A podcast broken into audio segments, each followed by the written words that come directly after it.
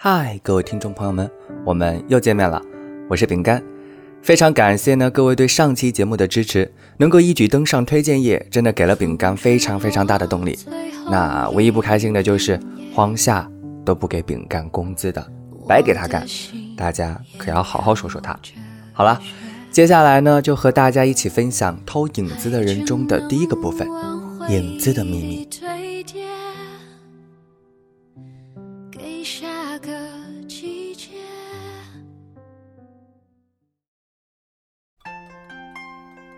为每一个你所偷来的影子，找到点亮生命的小小光芒，为他们找回隐匿的记忆拼图，这，便是我们对你的全部请托。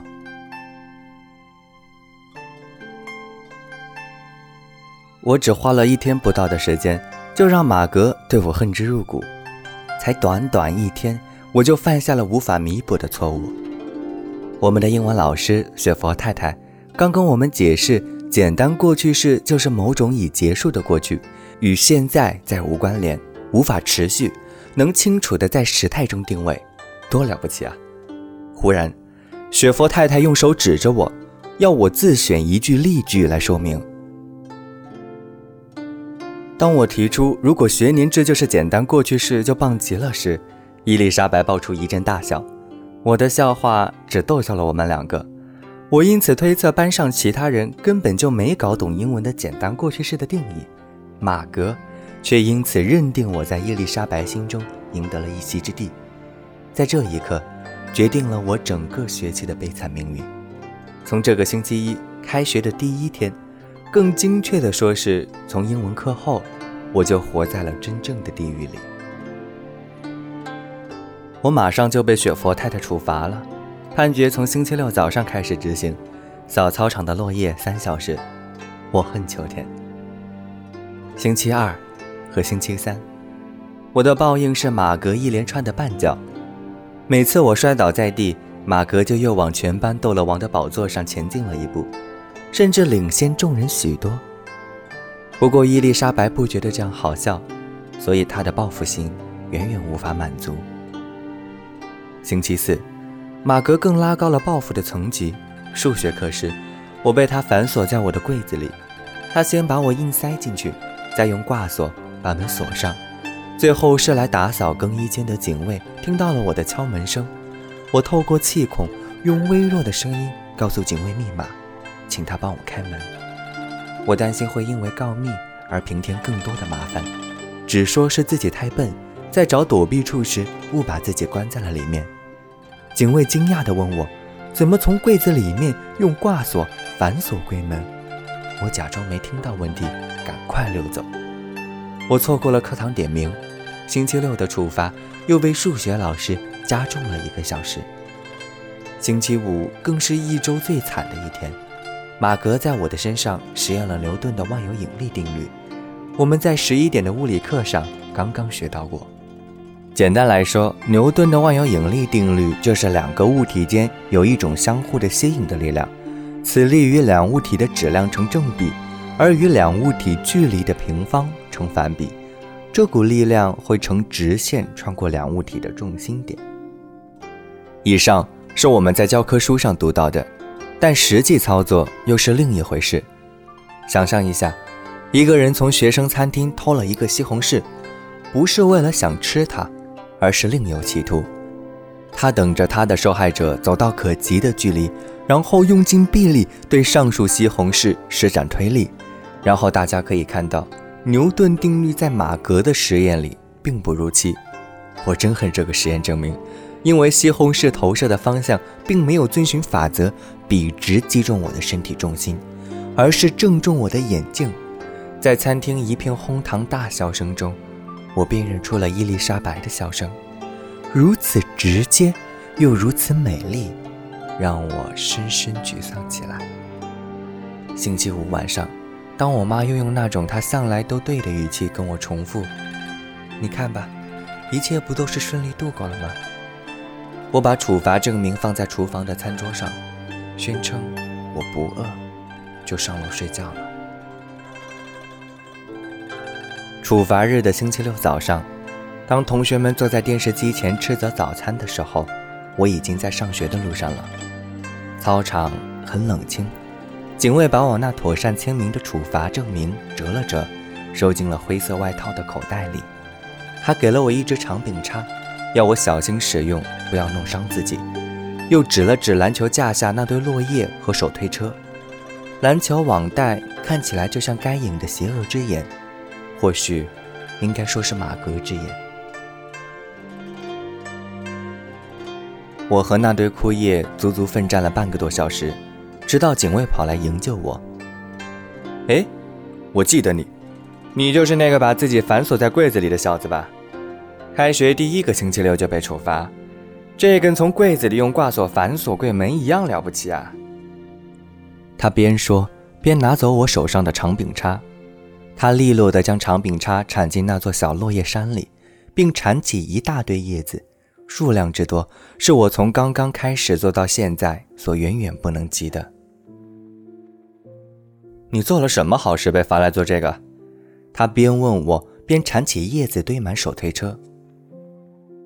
嗯。动词变位变错，我含糊带过。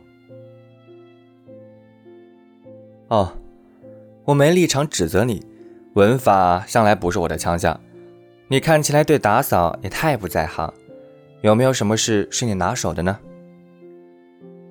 他的问题让我陷入了沉思，我徒劳无功的在脑中把问题翻来覆去想了又想，还是想不出我有任何一点天分。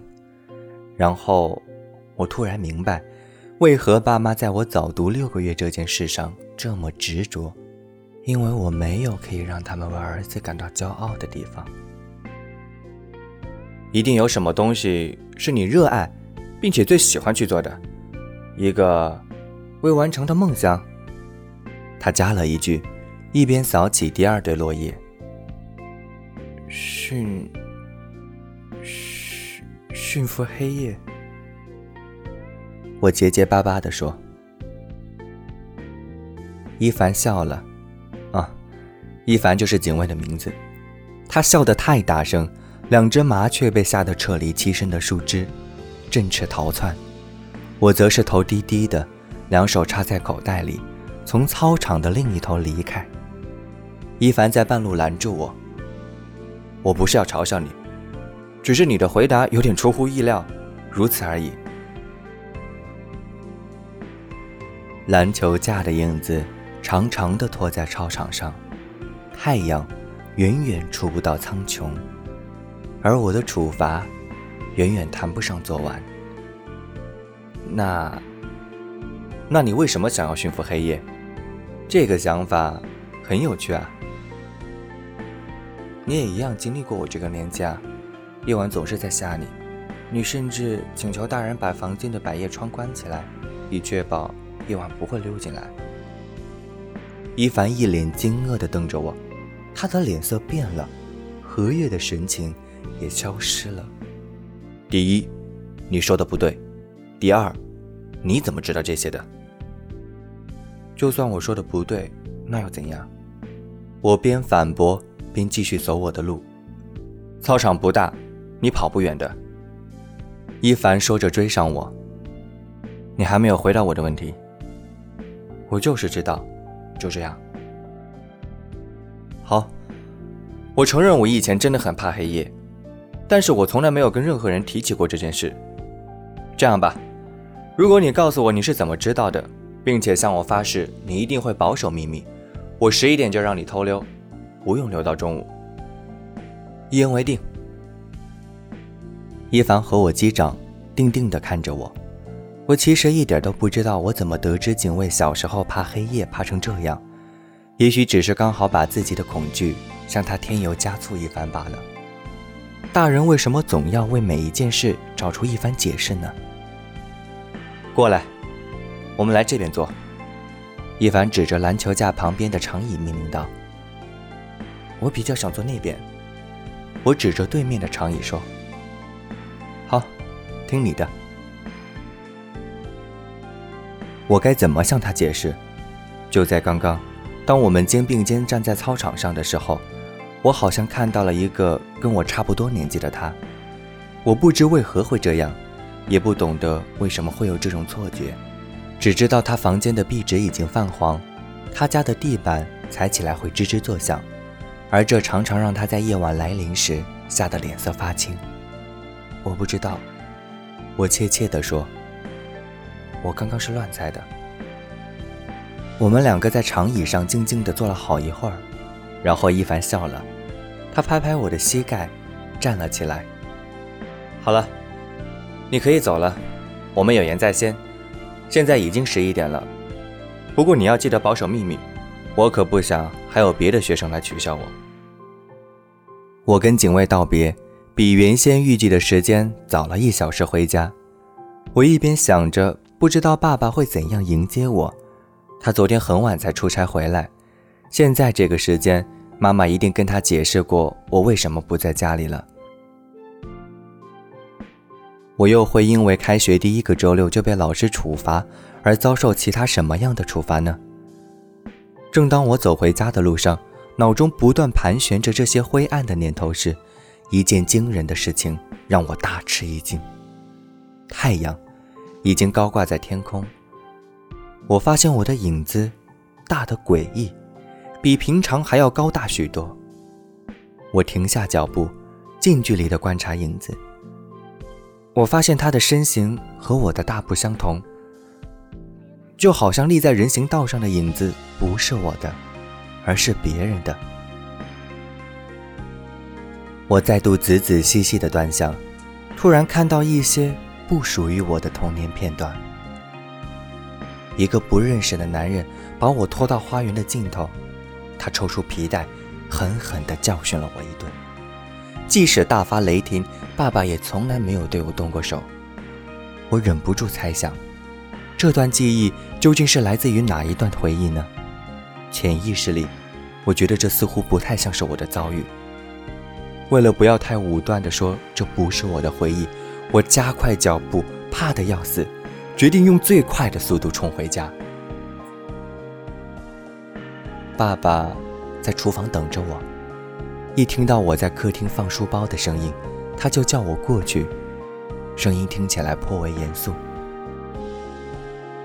因为成绩差，房间乱，乱丢玩具，半夜搜刮冰箱，很晚用手电筒偷看书，把老妈的收音机贴在耳边偷听，更别提某一天趁老妈没注意到我时，把超市的糖果偷偷塞满了口袋。